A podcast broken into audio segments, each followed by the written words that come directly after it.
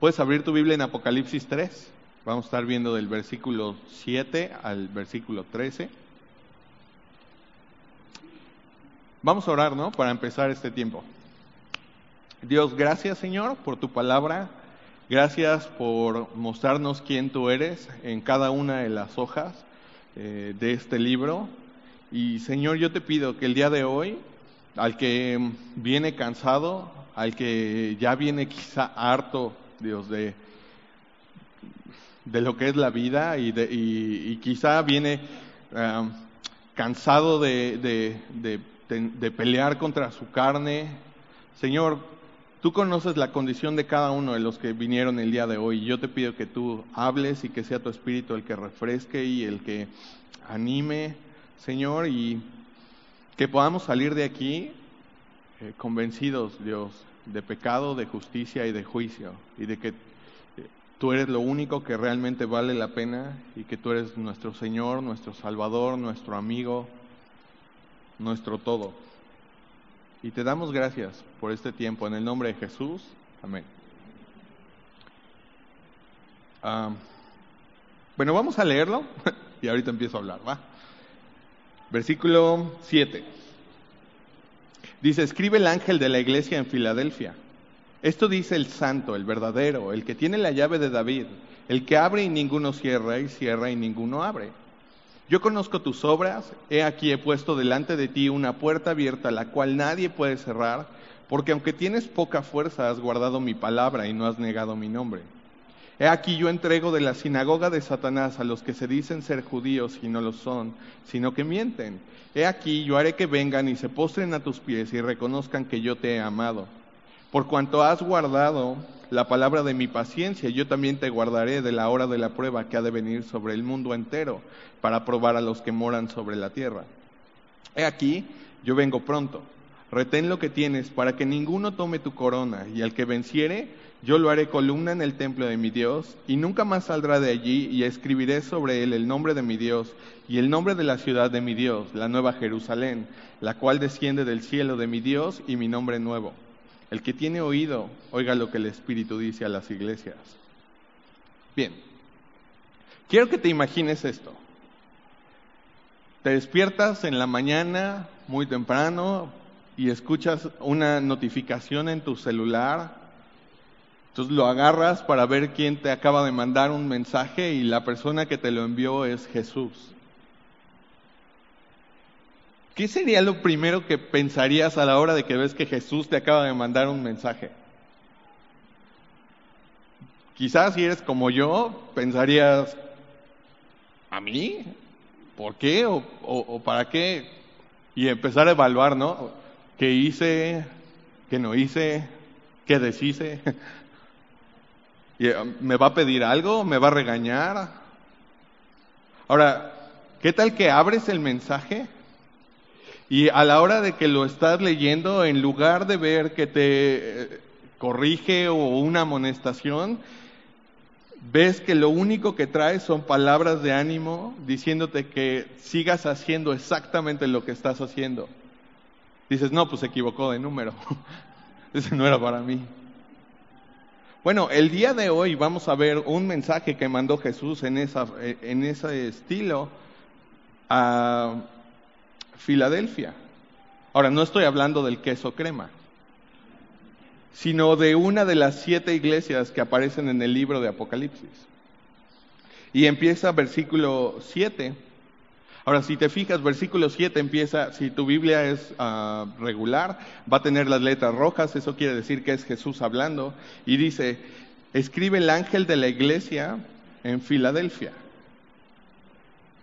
Filadelfia, la ciudad de Filadelfia. Yo creo que una de las cosas por lo que más conocida es la ciudad de Filadelfia es porque ahí nació el príncipe del rap, ¿no? ¿Te acuerdas? En Filadelfia yo nací, crecí con goma de bascar y basquetero. Desde el primer servicio lo conté y lo voy a seguir contando hasta el tercer servicio. Voy a mantenerme con mi chiste porque a mí me encantó mucho. Obviamente no está hablando de ese Filadelfia, ¿no? Estaba hablando de una ciudad en donde hoy en día está Turquía. Em, era una ciudad pequeña, llena de bellos edificios, De hecho, le llamaban la pequeña Atenas. Era como Atenas a escala. Ahora, Atenas era una ciudad llena de idolatría, llena de muchos templos, y, y Filadelfia era lo mismo, pero en chiquito, ¿no? Era muy poderosa, muy fuerte en la idolatría pagana. En medio de esa ciudad había una pequeña iglesia, Semilla Filadelfia. Y Jesús le manda un mensaje a esta iglesia en estos siguientes versículos que vamos a estar viendo. Ahora, otro detalle que va a ser importante más adelante es que la ciudad de Filadelfia era una ciudad de muchos terremotos. Constantemente construían cosas y los terremotos echaban todo para abajo. Pero bueno, entonces te digo, ahí está Semilla Filadelfia, chiquita la iglesia. Y, entonces Jesús le manda un mensaje, mira versículo 7, dice, escribe el ángel de la iglesia en Filadelfia y fíjate cómo empieza la carta. Dice, esto dice el santo, el verdadero, el que tiene la llave de David, el que abre y ninguno cierra y cierra y ninguno abre. Su mensaje empieza con una descripción de sí mismo. Jesús se describe de tres maneras. Dice, el santo, el verdadero y el que tiene la llave de David. El santo, ¿qué significa la palabra santo? significa apartado, significa separado. Eso quiere decir que es algo fuera del ordinario, diferente, único en su clase. Vamos a decir, tú eh, posiblemente en tu casa tienes platos, ¿no? Y tienes platos que están sucios en, el lavabo y, son para uso rudo, ¿no? E, e, esos platos. Luego tienes otros platos que quizás están... Eh, como tu vajilla, que solamente los utilizas en, en, momentos especiales. Pero luego hay otros platos que están en las vitrinas y que esos son como, este nadie lo puede tocar. Este es demasiado valioso, este nadie se acerca a él. O sea, echarte un huevito en ese plato, inconcebible, ¿no? E, e, esa es la idea, algo separado, algo único en, su clase. Y lo que Jesús está diciendo es que Él es completamente diferente a todos los ídolos que se estaban adorando en ese lugar. Ahora te digo que Atenas es una zona donde se adoraban dioses como Zeus, Poseidón, Afrodita, Atenea. Y yo sé que hoy en día ya no se adoran esos dioses, pero han cambiado los nombres, ¿no? Y los dioses que hoy en día se adoran es el sexo, el dinero, el placer, el poder, la familia. Acuérdate que un falso Dios o un ídolo es cualquier cosa que ponemos en el lugar que solamente le pertenece a Dios. Cuando ponemos algo en el lugar número uno que solamente le pertenece a Dios, eso es un falso Dios en nuestra vida. No necesariamente tiene que ser algo que está colgado ahí, no, eh, puede estar en nuestro corazón. Y Jesús está diciendo el santo diferente, único en su clase. Tienes que entender eso. Jesús es diferente a todo lo demás. Jesús no solamente es un buen maestro. Jesús no es una religión más en la cual podemos creer, otra opción de las muchas que tenemos. No, no, no, no, no. Jesús es único, es santo. Lo que ahorita María nos estaba leyendo, ¿no? Eh, de Apocalipsis 5, cuando tú ves en el trono de Dios, o sea, cómo están los ángeles y están frente a Dios y tienen que cubrirse la cara por toda la gloria que despliega y lo único que sale de sus bocas es decir, santo, santo, santo. Ese es Jesús. Jesús es único, Jesús es santo, Jesús es Dios. Pero no es la única descripción que nos da este texto acerca de él. Dice que Jesús es verdadero. Yo en mis notas le puse, sí, es la mera neta. Jesús es la mera neta. Jesús eh, no solamente quiere decir eso, que lo que Él dice es verdad, no, Él es la fuente de la verdad. Todo lo que contradiga a Jesús es falso. Todo lo que no es compatible con Jesús es falso. Jesús dijo que Él es el camino, la verdad y la vida y que nadie llega al Padre si no es por Él. Por eso te digo que Él no puede ser solamente un buen maestro, porque Él dijo, miren, el camino es angosto para ir al cielo, no hay muchas opciones, soy yo y nada más. Hoy en día yo sé que hay muchas religiones, muchas maneras de pensar, pero el único camino para llegar al cielo es a través de Jesús. No hay más. Y entonces Él dice, ok, yo soy el santo, yo soy el verdadero, pero esta tercera descripción, ¿no te parece interesante? Dice, yo soy el que tiene la llave de David. En Isaías, en el capítulo 22, no vayas para allá, yo, te cuento la, historia de lo que sucedió ahí. Había un sirviente del rey Ezequías que se, llama Sebna, que se llamaba Sebna. Ahora este hombre no hizo lo que tenía que hacer, no hizo su trabajo como lo debía de hacer, y entonces fue despedido. Y el rey lo reemplazó con un siervo de Dios que se llamaba Eliakim. Eliakim, por ser una persona que temía de Dios y que era dirigida por él, el rey Ezequías le dio la llave de David.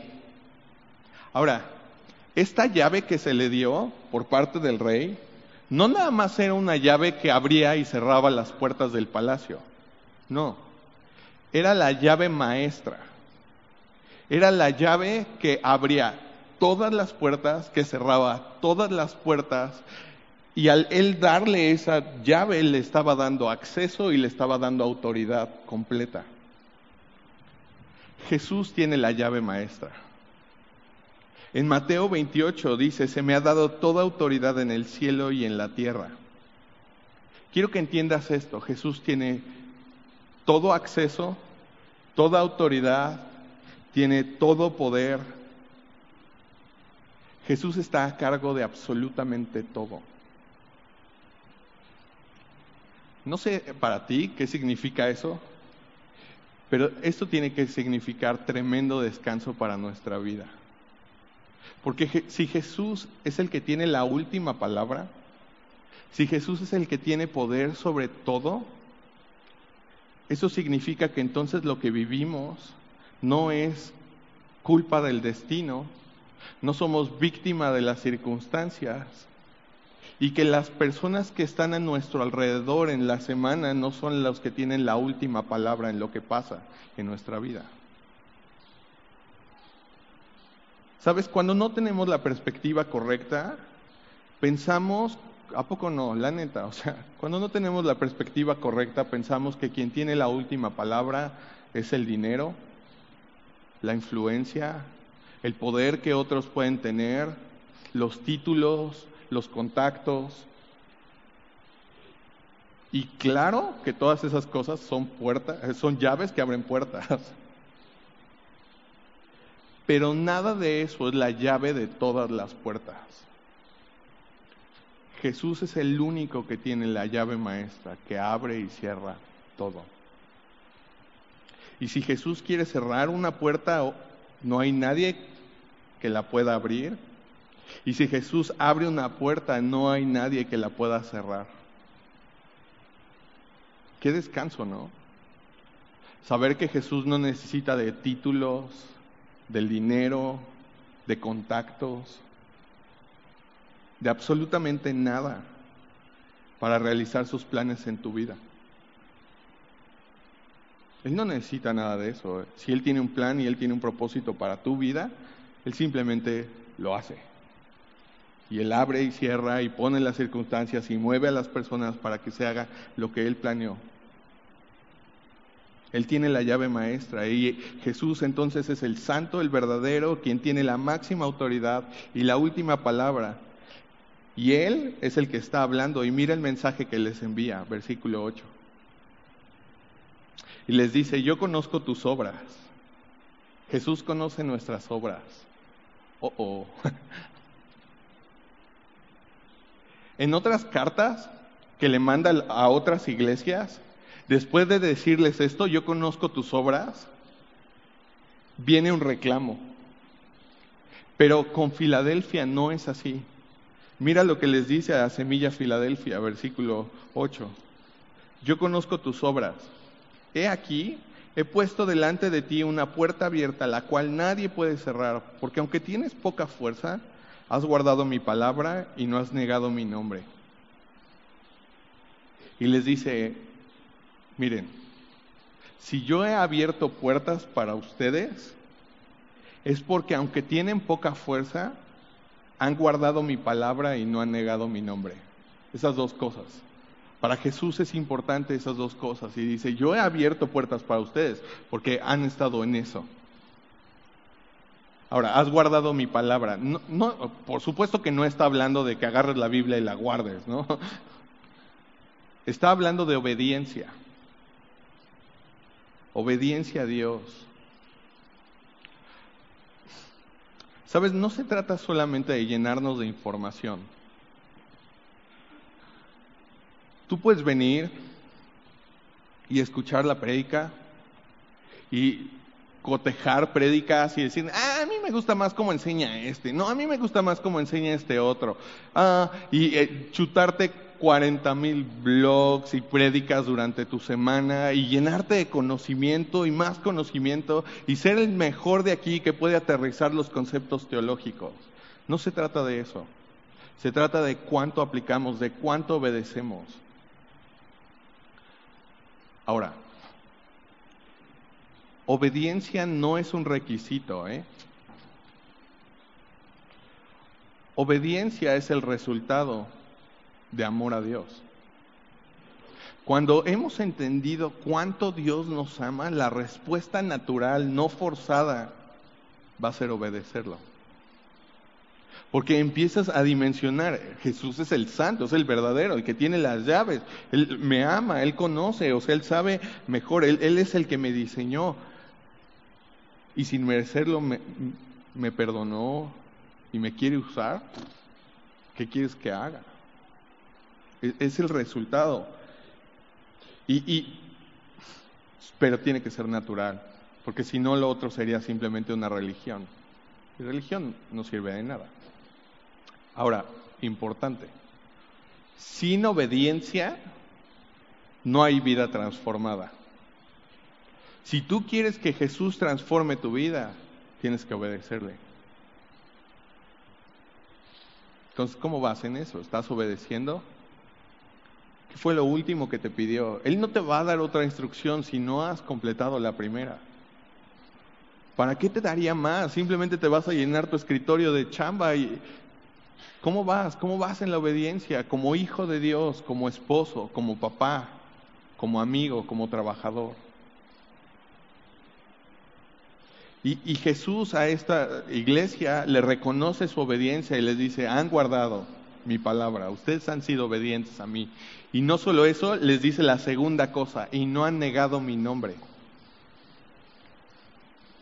No negar su nombre no es que digamos, oye, ¿cómo se llama Jesús? Pues Jesús.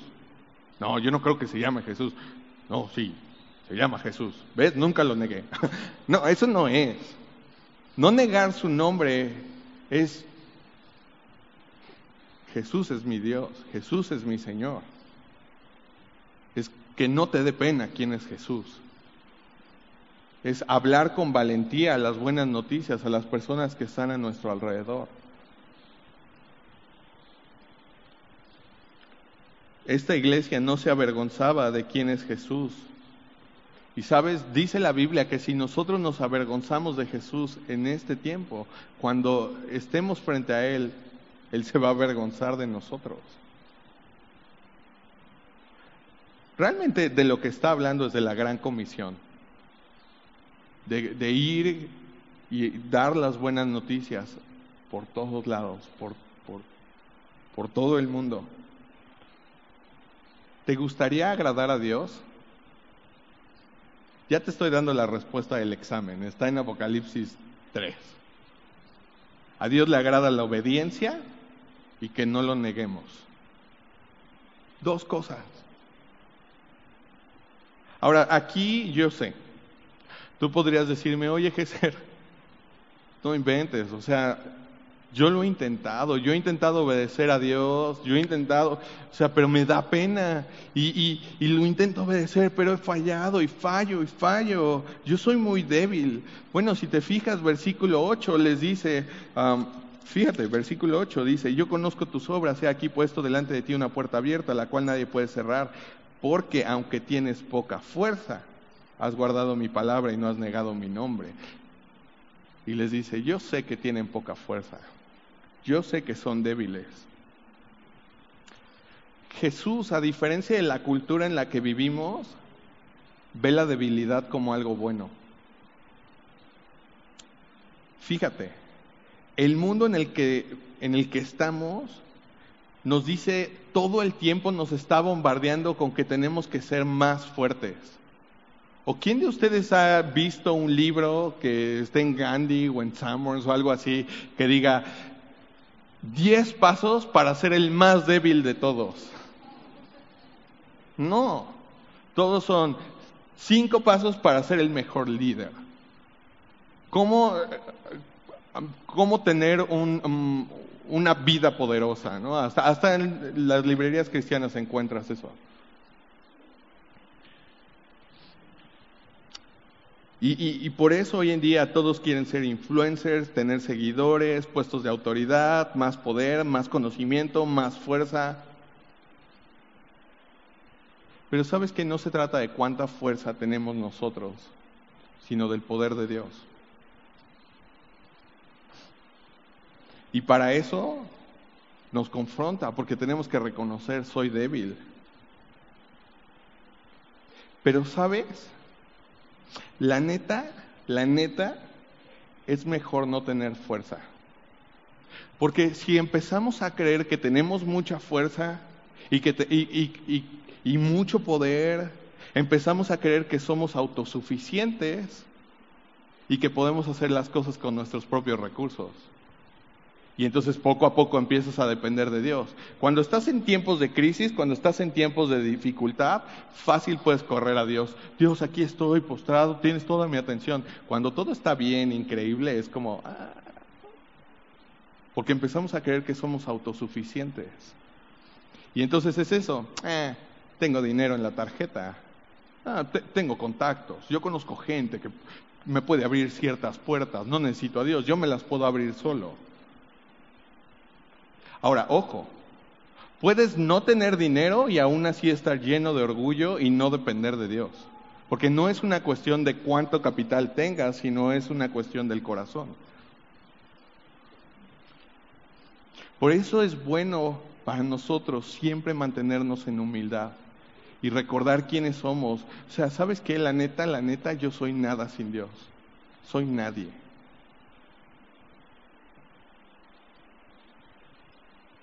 No valgo nada. Y si Dios me deja, estoy perdido. Ten cuidado de tener un más alto concepto de ti mismo del que debes de tener. Porque acuérdate que la Biblia dice que antes de la caída es la soberbia. Y si Dios te ha bendecido de alguna manera, la gloria le pertenece a Él, no a ti. Y si tienes un talento que las otras personas no tienen, la gloria es de Él, no es tuya. Y si te ha puesto en un lugar de honor, a Él sea la gloria. Y si te ha dado dinero, de Él es la gloria. Y si te ha dado unos buenos hijos, la gloria es de Dios. Y si tienes una bonita casa, un bonito coche, la gloria es para Dios. No te infles. Nunca creas que tú eres mejor que otros por las cosas que Dios te ha dado como bendición y por su pura gracia. Por las escuelas a las que fuiste, por los títulos que tienes, por el ministerio en el que sirves. En el mejor de nuestros días, en el día en que mejor te ha ido, en el que el mayor éxito has tenido, en el día en que Dios mejor te ha usado, ese día no dejaste de ser un pecador merecedor del infierno que solamente por su pura gracia fuiste salvado. Eso es lo que somos. Pecadores merecedores del infierno salvados por su gracia. No se trata de quiénes somos nosotros, se trata de quién es Él. ¿Nunca has escuchado la historia de los dos perros? Eh, tienes un, ahí está un Rottweiler, ¿no? Y, luego está un Chihuahua cachorrito. O sea, esas cosas ya parecen ratas y luego imagínate así cachorrito, así todo. Y entonces está el Rottweiler jactándose de su fuerza y de, y, de su poder, ¿no? Yo soy un Rottweiler, nadie puede conmigo. Mira mis brazos, mira mis colmillos, mi ladrido. Y ahí le está presumiendo al, Chihuahua, ahí mírate tú, todo escuálido, ahí eres un, o sea, ladras como nena. ¿Por qué no hacemos un concurso tú y yo? ¿Por qué no vemos eh, quién puede abrir esta puerta más rápido? Y el cachorrito así, va. Y entonces ahí está el Rottweiler, ok, vamos a contar el tiempo y empieza con todo su poder y toda su fuerza a rascar y a raspar la puerta y a intentar morder ahí la chapa y todo, y le ladra. Diez minutos y sigue, veinte minutos, treinta minutos, cuarenta minutos, la logra abrir. Ja, mírate, tú ni alcanzas la chapa, quiero ver cuánto tiempo te vas a tardar tú en abrirla. Llega el turno del cachorrito y el cachorrito lanza su ladrido así. Y apenas si rasca la puerta y el que está dentro de la casa abre, lo agarra y lo mete.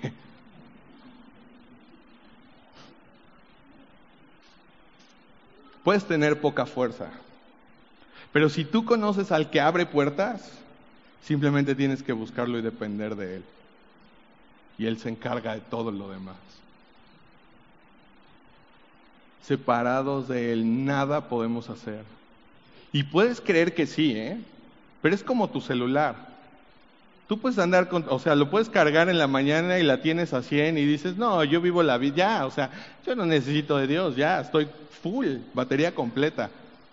Deja que pase el tiempo. No vas a durar mucho antes de volver a necesitar conectarte. Entonces puedes creer, no, estoy viviendo la vida bien, desconectado de Dios, todo chido. Eso se está descargando poco a poco. Y entonces ahí está Jesús, ¿no? Y, y Semilla Filadelfia tenía poca fuerza, pero estaban obedeciendo a Dios y proclamaban con valor el Evangelio y Dios estaba abriendo puertas para ellos. Y chécate lo que Jesús eh, les promete, versículo 9. Les dice, he aquí, yo entrego de la sinagoga de Satanás a los que dicen ser judíos y no lo son sino que mienten. He aquí yo haré que vengan y se postren a tus pies y reconozcan que yo te he amado. Bueno, al parecer, en, a la iglesia de Filadelfia había unos tipos que se hacían pasar por judíos, que realmente no eran judíos, que los estaban persiguiendo y estaban buscando hacerles daño. Por eso Jesús les llama la sinagoga de Satanás. Y entonces, en medio de su crisis, Jesús lo que les promete es, yo me encargo. De tus enemigos, yo me encargo. De tus crisis, yo me encargo. Tú ocúpate de lo que Dios te ha llamado y Él se encarga de todo lo demás. Dice la Biblia que buscad primeramente el reino de Dios y todo lo y su justicia y todo lo demás vendrá por añadidura. Tú ocúpate de aprovechar las puertas abiertas que Dios está dando para predicar el Evangelio, para obedecerle, y Él se va a encargar de todo lo demás. ¿Y sabes qué? O sea, fíjate este tiempo en el que estamos viviendo, o sea, coronavirus. O sea, de por sí vivimos en una cultura que está llena de, eh, de ansiedad, llena de miedo, sin esperanza, y ahora súmale Las noticias así todo el día bombardeando acerca de coronavirus. Qué tremenda oportunidad para nosotros de predicarle a un mundo sin esperanza y lleno de ansiedad que Dios está en control. No, y, me voy a contagiar y ya tengo más de 65 años. ¿Qué va a pasar de mí? Puedes tener 13 años y mañana tener que entregar el equipo. ¿Y qué vas a hacer? Después de esta vida está la vida eterna o castigo eterno. Y es un buen tiempo para, o sea, Dios está dando puertas abiertas a nosotros para obedecerlo y no negar su nombre y no avergonzarnos y poder ir y dar las buenas noticias de Jesús. Tú ocúpate de lo que Dios te ha llamado y Él se encarga de las cosas difíciles por las que atravesamos. Versículo 10. Y les dice, por cuanto has guardado la palabra de mi paciencia, ¿cómo has obedecido esto? Yo también te guardaré de la hora de la prueba que ha de venir sobre el mundo entero para probar a los que moran sobre la tierra. Y dices, ¿está prediciendo el coronavirus? No. Está hablando de la gran tribulación. Ese momento en que la tierra realmente va a pasar por una prueba muy complicada. Pero la promesa que él está dando es que yo a la iglesia la voy a guardar de eso. Está hablando del rapto. Sabes, no hay ninguna profecía que falte para que el rapto suceda. Y él está prometiendo, yo voy a guardar a mi iglesia de ese tiempo. Entonces no entres en crisis con el coronavirus, o sea, antes de que realmente empiece la gran tribulación, Jesús va a venir por la iglesia. Y, y, para que veas que realmente está hablando de eso, mira versículo 11, dice, he aquí yo vengo pronto. Esa es la promesa, que Jesús viene pronto. Ahora, podrías decir, ay Jesús, Toda la vida se ha predicado que Jesús viene pronto. En los 60, en los 70, en los 80, en los 90, 2000, 2010, estamos 2020 y se sigue predicando que Jesús viene pronto y nomás no llega. ¿Sabes? Si Jesús no ha venido es solo por su pura misericordia porque no quiere que nadie se pierda. ¿Qué hubiera pasado si Jesús hubiera venido hace 10 años? ¿Cuántos de los que estamos aquí hoy no hubiéramos ido. Y tú puedes estar con el discurso de, ay ya Jesús, o sea, ¿para qué tener que estar lidiando con enfermedades, delincuencia, conflictos, peleas? Ya llévanos Jesús. Esa es una mentalidad muy egoísta. Porque si tú ya conociste de Jesús, ¿qué onda con tu familia y qué onda con toda la gente a la que amas que no ha creído en Él?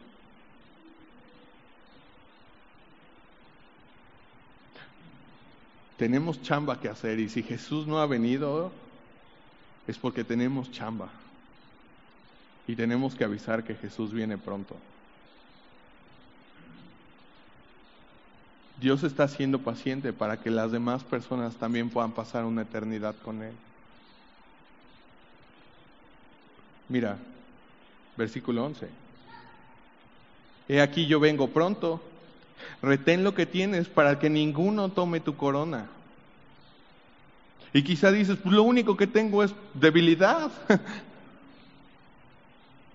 Jesús ve bueno la debilidad. Acuérdate que su poder se perfecciona en nuestra debilidad. Y tal vez hoy estás cansado y dices, es que yo ya quiero tirar la toalla. O sea, eso de, se escuchó increíble la primera vez, de niégate a ti mismo, toma tu cruz y sígueme. Pero ya me cansé. Y tal vez tienes ganas de renunciar y de decir, ya, es más fácil simplemente dejarme ir por lo que mi carne quiere.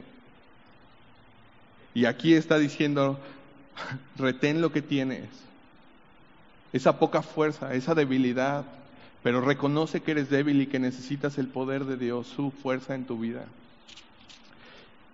Retén lo que tienes para que ninguno tome tu corona y al que venciere, vencer qué? Esas ganas de tirar la toalla, esas ganas de decir ya, Ya no. No bajes la guardia. Estamos en una guerra. Sigue, permanece, mantente firme. Sigue dependiendo no de tu fuerza, sino de su poder. Sigue obedeciendo su palabra. Sigue llevando las buenas noticias de Jesús a los que aún no han escuchado. Sigue andando por su espíritu y no tras los deseos de tu carne. Sigue.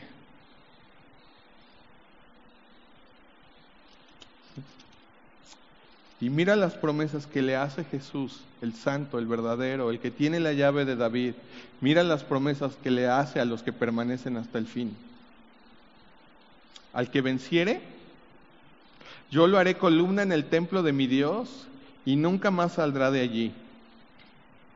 ¿Te acuerdas que te dije que la ciudad de Filadelfia era una ciudad que constantemente tenía terremotos? Ok, ellos construían grandes templos, construían grandes lugares, pero de pronto llegaba un terremoto y tumbaba absolutamente todo. Era un lugar muy inestable y el mundo en el que vivimos es un lugar muy inestable. Y lo que Jesús está prometiendo para quienes permanecen es, yo los voy a tomar y los voy a poner en un lugar estable. Jesús nos ofrece un lugar permanente que aunque todo lo demás se derrumbe, en él hay seguridad y estabilidad. En el cielo ya no va a haber más dolor, ya no va a haber más enfermedad, ya no va a haber más peleas. Todas las cosas que nos hartan de este mundo caído, Él promete que ya no van a estar ahí. Y dice, yo los voy a hacer columna en mi templo. Y no es la única promesa que hace, mira lo que sigue diciendo.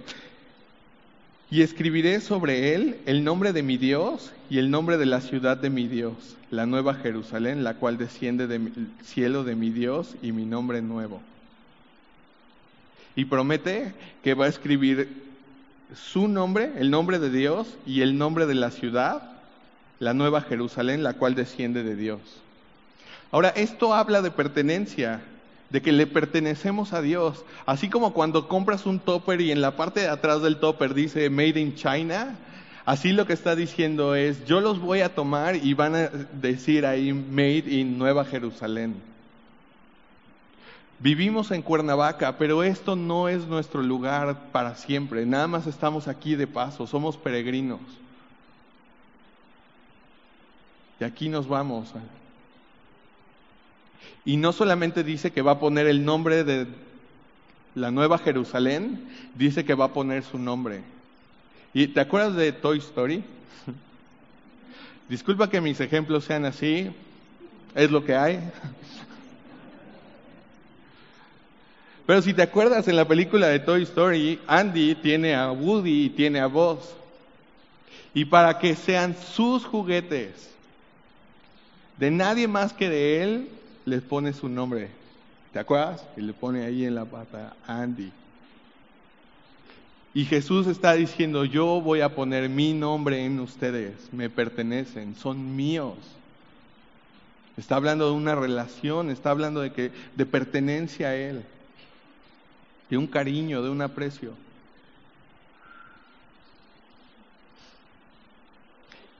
Y fíjate el final de ese versículo, porque dice, el nombre de la ciudad de mi Dios, la nueva Jerusalén, la cual desciende del cielo de mi Dios, y fíjate, y mi nombre nuevo.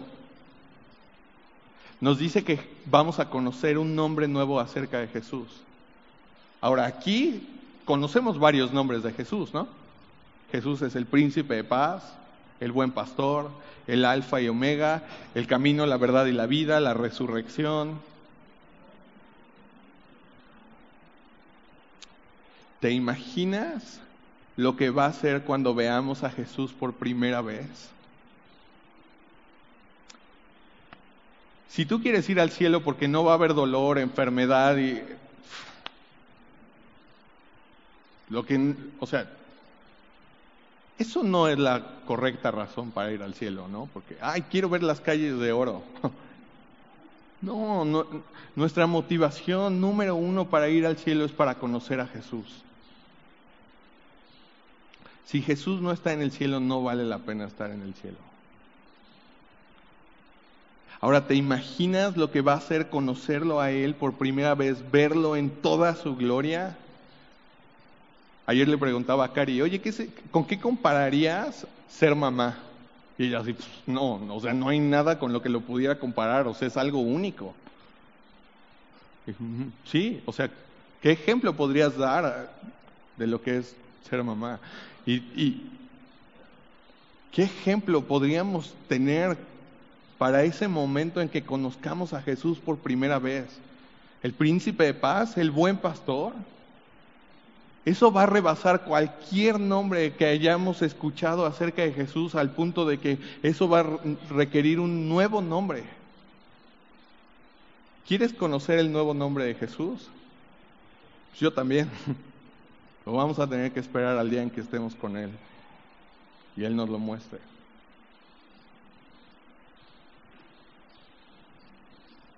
Mira versículo 13. Y el que tiene oído, oiga lo que el Espíritu dice a las iglesias. ¿Qué más? Nada más. Ponte de pie, yo quiero orar por ustedes.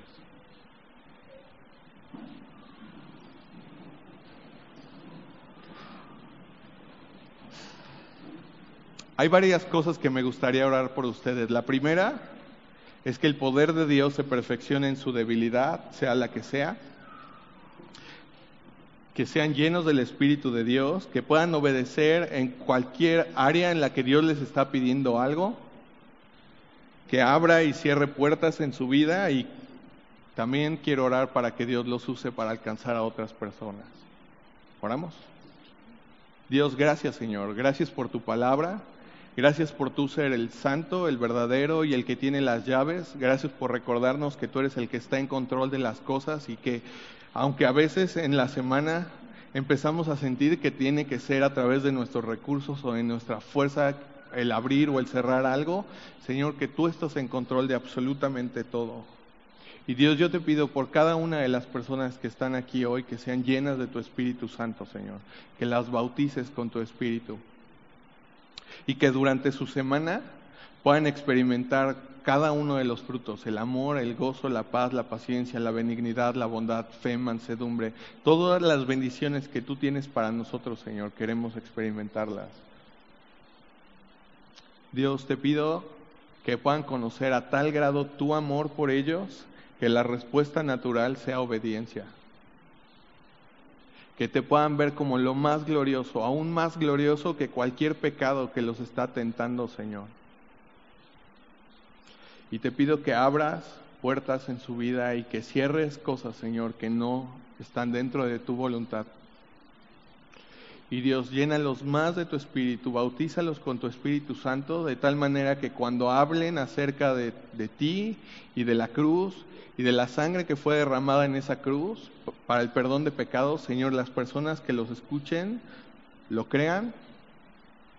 Señor, dales de tu autoridad y que si oran por alguien e imponen manos, las personas sean llenas del Espíritu Santo.